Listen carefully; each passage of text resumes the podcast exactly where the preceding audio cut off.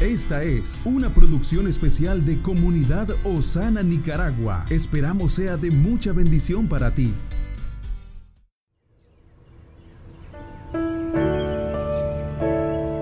Hoy tenemos un regalo, un nuevo día para disfrutar, para cambiar, para crecer, para tomar pasos de acción que nos encaminen a un futuro mejor. Por eso te compartimos una reflexión para tu corazón.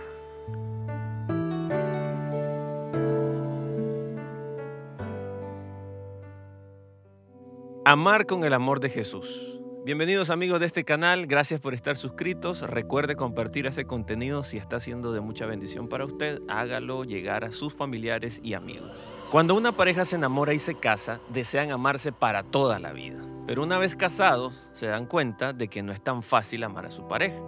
Si bien el fileo y el eros, que son el amor fraternal y el deseo físico respectivamente, son posibles hasta un cierto punto con la voluntad del hombre, el amor ágape que es el amor incondicional de Dios, es imposible de experimentar sin la intervención de Él. Se puede aprender sobre el amor ágape por medio de la palabra del Señor en 1 Corintios 13. Reemplace la palabra amor por Jesús en la siguiente oración. El amor es sufrido, es benigno. Este es el tipo de amor que nos dio Cristo. Ahora pruebe reemplazándolo con su nombre y ore para poder ser alguien que ama así para ser aquella persona que le transmite el amor de Cristo a su pareja y ponga en práctica esta forma de amar. No será posible amar a la perfección de la noche a la mañana y puede ser difícil hasta el último día de nuestras vidas. Pero esforcémonos para transmitir este amor y para que nuestro afecto hacia nuestra pareja crezca de esta forma. El amor que nos dio Jesús es el ejemplo que necesitamos para amarnos unos a otros.